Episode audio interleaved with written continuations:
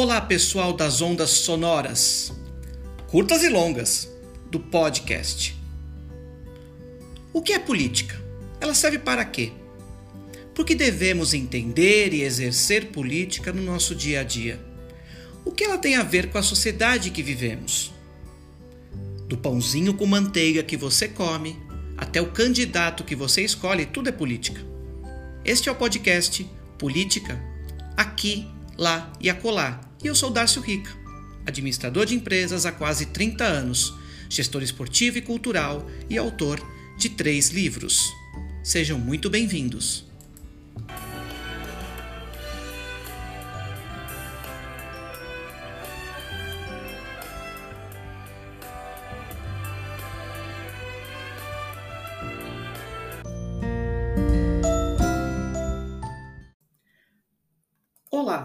Pessoas em evolução. Como estamos? Na medida do possível? Sim. Infelizmente, ainda lutando contra a falta de luz neste país e navegando, porque é preciso, já dizia o genial Fernando Pessoa. Hoje, na verdade, aqui a gente tem uma posição, um lado político Tivemos o um episódio anterior, que foi o episódio 16. No 16, nós tratamos do. Sempre nessa detalhamento da Constituição, nós tratamos do Ministério Público e da Procuradoria-Geral da República. Hoje vai ser um pouquinho diferente. Nós não vamos aqui uma questão política. Esse episódio não vai ser o episódio 16, porque já foi feito, e nem o 18. Como é que a gente faz com esse ato? Como é que a gente faz com ordem numérica? Simples. Ele é o episódio 16,99 ou 16,99. Acho que fica bom 16,99. Portanto, aqui 17 não entra. Mesmo que agora seja um partido que vai se unir a um outro por uma situação estapafúrdia, esse crescimento da extrema-direita aqui no Brasil e no mundo, é um fenômeno mundial, que eu tive o desprazer com a minha companheira de acompanhar isso em Budapeste um mês antes da facada, em agosto de 18. Mas a gente tem que seguir em frente, né? Então, nesse episódio 16.99, aqui 17 não entra, nós vamos tratar do estado de defesa e do estado de sítio. Por quê? Por que esse tema especificamente? Porque aqui é uma sequência. Nós Sequência de que forma? Porque mantemos o aprofundamento de todos os títulos, artigos e parágrafos da nossa Constituição Cidadã de 1988. Quem acompanhou os episódios de 4 a 7 sabe bem do que eu estou falando. Já tratamos mais detalhadamente, nos episódios anteriores a esse, depois a partir do capítulo 8 e até agora esse 16,99, tratamos solução pacífica de conflitos, mais detalhadamente, né? Solução pacífica de conflitos, direitos humanos, direitos e deveres fundamentais, nacionalidade, direitos sociais e direitos políticos, responsabilidades do presidente da República, responsabilidades dos ministros de Estado, STF, STJ, MP e PGR. Agora, Estado de Defesa e Estado de Sítio. Então vamos aprofundar um pouquinho. É o título 5 da nossa Constituição Cidadã de 1988 que fala assim, ó, o título, da defesa do Estado e das instituições democráticas. Poxa, então é bem interessante, né, frisar isso. Nesse título 5 da defesa do Estado e das instituições democráticas, temos o capítulo 1 da Constituinte, do Estado de defesa e do Estado de sítio, que é o tema desse episódio 16,99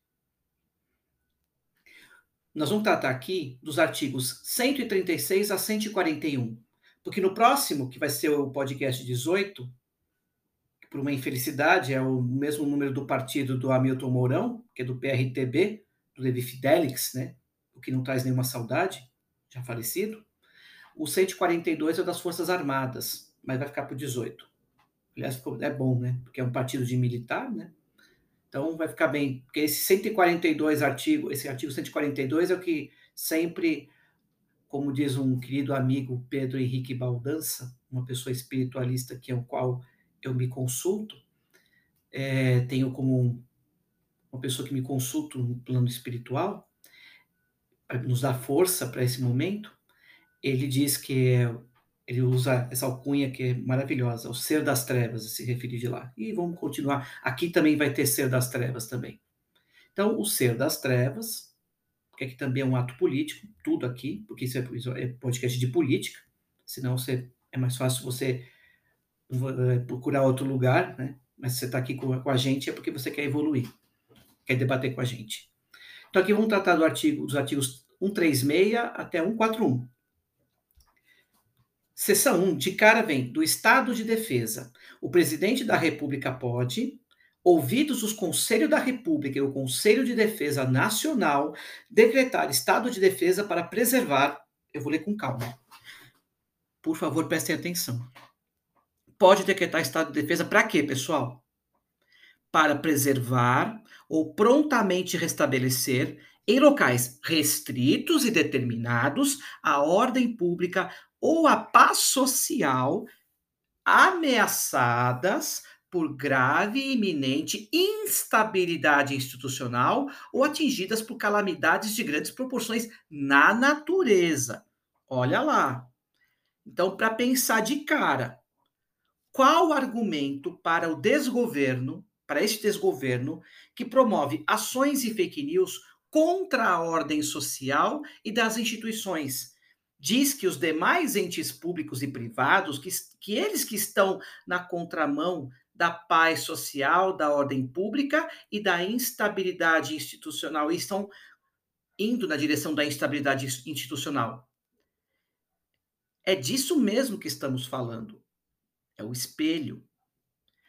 É o que diria Jean-Paul Sartre, questionando Freud. O inferno são os outros. Vamos falar de estado de defesa, porque a, o momento de reflexão de hoje vai ser justamente sobre isso. É importante que vocês saibam, pessoas em evolução, isso aqui está da Constituição, o que é estado de defesa o que é estado de sítio, é uma consequência um do outro.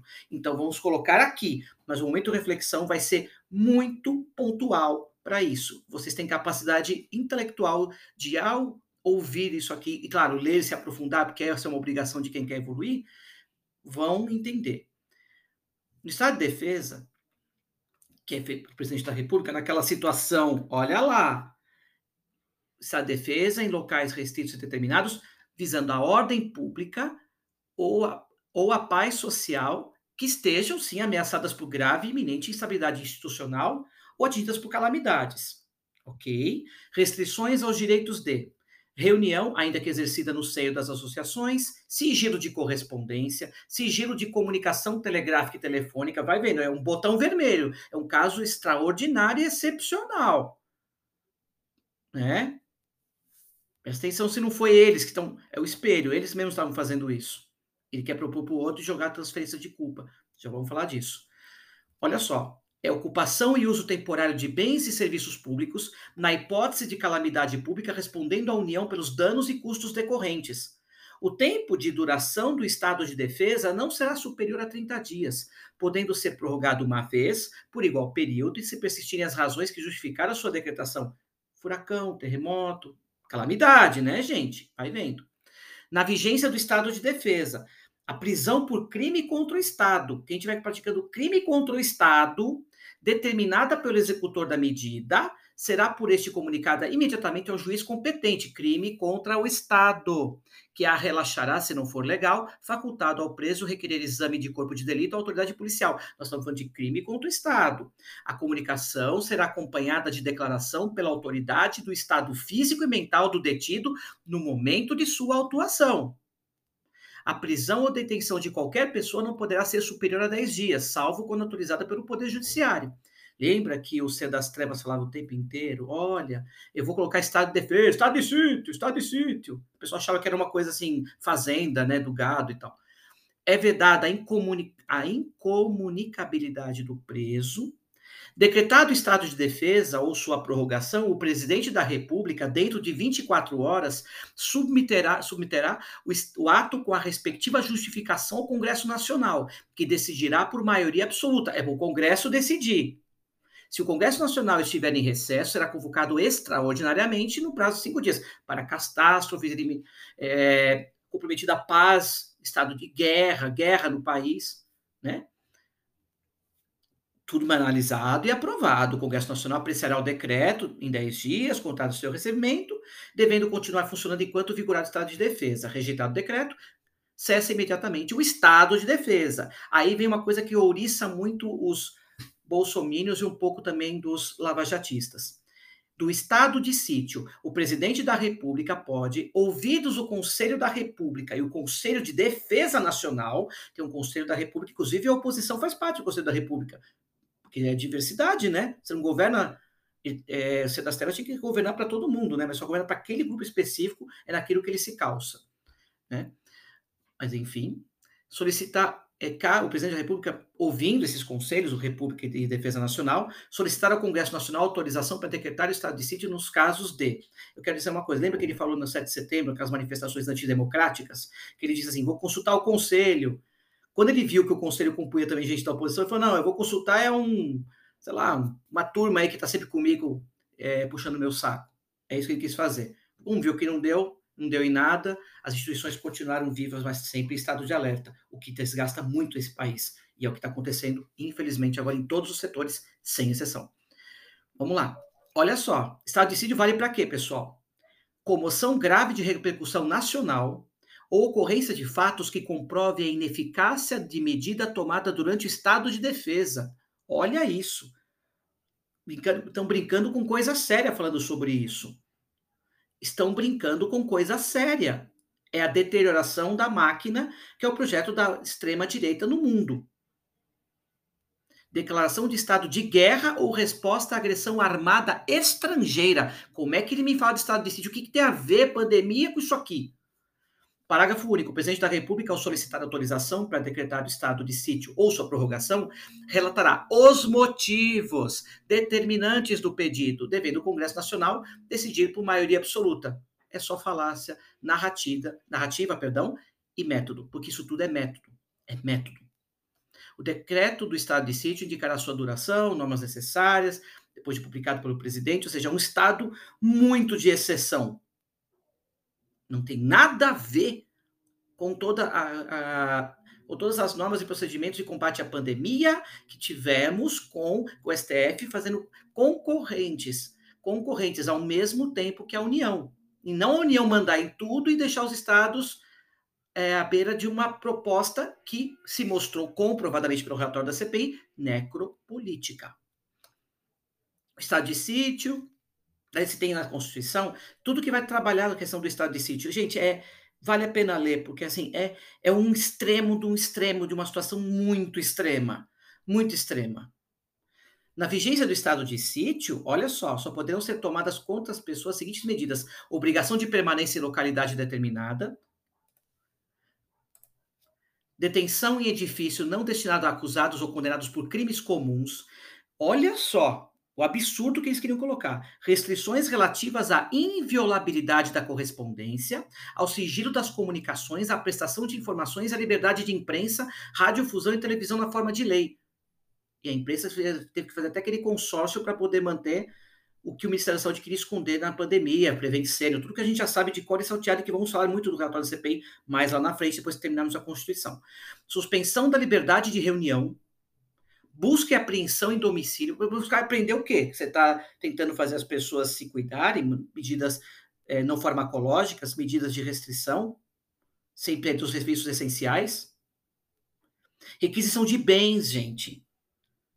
Não se inclui nas restrições a difusão de pronunciamento de parlamentares efetuados em suas casas legislativas, desde que liberada pela respectiva mesa. E, por, e assim o seguinte, por fim, tem as disposições gerais. Olha só, gente, é muito sério a mesa do Congresso Nacional, ouvidos os líderes partidários, tem que ouvir todos, designará, vejam só, comissão composta de cinco de seus membros para acompanhar e fiscalizar a execução das medidas referentes ao estado de defesa e ao estado de sítio, para os dois casos. Defesa é o primeiro, sequência é o sítio, que é mais extremado ainda.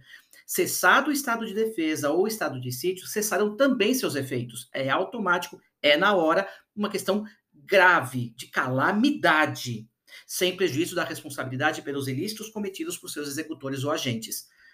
Logo que cesse o estado de defesa ou estado de sítio, as medidas aplicadas em sua vigência serão relatadas ao presidente da República, em mensagem ao Congresso Nacional, com especificação e justificação das providências adotadas, em relação nominal dos atingidos e indicação das restrições aplicadas. É duro isso, é duro. Isso aqui é, para mim, uma das maiores afrontas ao Estado Democrático de Direito, falar sobre esse assunto tão grave, tão sério. Vamos ao núcleo sempre? Nunca é ego. Sempre é compromisso. Nunca é ego. Sempre é compromisso. Nunca é imaturidade. Sempre é maturidade. Nunca é imaturidade. Sempre é maturidade. E venho adotando essa frase agora vai ser um mantra aqui também. Os governos passam, porque são de turno, de ocasião, mas as vergonhas históricas, estas sim, são para sempre. No momento de reflexão de hoje, eu quero trazer um texto, é uma parte de um texto do psicólogo, um psicólogo chamado Rodrigo Ken N. Cirilo. Rodrigo Ken Cirilo. É um psicólogo que eu achei que fala muito sobre isso, e eu vou ler com muita calma. Hoje não tem oito tops, oito segundos, música, nada. É porque tem a ver com todo esse estado de exceção. Aliás, não podia ser diferente, momento reflexão, ser uma exceção na forma de apresentar, porque a psicologia explica. O Brasil precisa entrar num grande divã desde 2000, desde a jornada de junho de 2013, faz tempo, desde aquele tempo, o país sete a único, a gente precisa ir para o divã. Vamos lá? A psicologia, que está sempre buscando explicar o comportamento humano, cunhou a expressão projeção, para explicar essa tendência de transferir responsabilidades, em todos os termos, em graus variados. E colocou a projeção em um grupo de comportamentos chamados mecanismos de defesa. A parte da estrutura psicológica chamada ego, muitas vezes recusa-se a reconhecer impulsos de seu vizinho, o id, essa é a parte da mente humana mais primitiva, regida pelo impulso do prazer e que busca a satisfação imediata das necessidades e o apaziguamento das tensões. Obedecendo a esses impulsos primitivos, muitas vezes fazemos coisas ou deixamos de fazer que nossa própria moral reprovaria. É quando entra o ego, que é regido pelo princípio da realidade. Quando adultos, não podemos mais simplesmente cair no choro e sapatear quando somos contrariados ou repreendidos. As crianças fazem isso porque são comandadas pelo ID. Nos adultos, o ego assume o comando e a responsabilidade. Entretanto, às vezes o golpe é muito forte para um ego ainda não totalmente estruturado Nesse caso, ele projeta a culpa para fora de si, isentando-se, claro, incriminando alguém. Freud explicou. Inocente ou impotente? Dizem que essa tendência de transferir responsabilidades é maior entre nós latinos. O economista argentino Fred Kaufman, que é professor nos Estados Unidos, observou isso e comenta que se interessou pelo assunto quando seu filho de cinco anos um dia dirigiu-se a ele, dando origem a um diálogo bizarro, mas para lá de esclarecedor. E encerro com esse diálogo. Pai, sabe aquele carrinho que você me deu ontem? Sim. O que tem ele? Pois é, pai, ele quebrou. Como assim? Ele se quebrou sozinho? Então ele cometeu suicídio? Foi, pai. Bem diante dos meus olhos. Foi horrível. Até o episódio 18. Pessoas em evolução.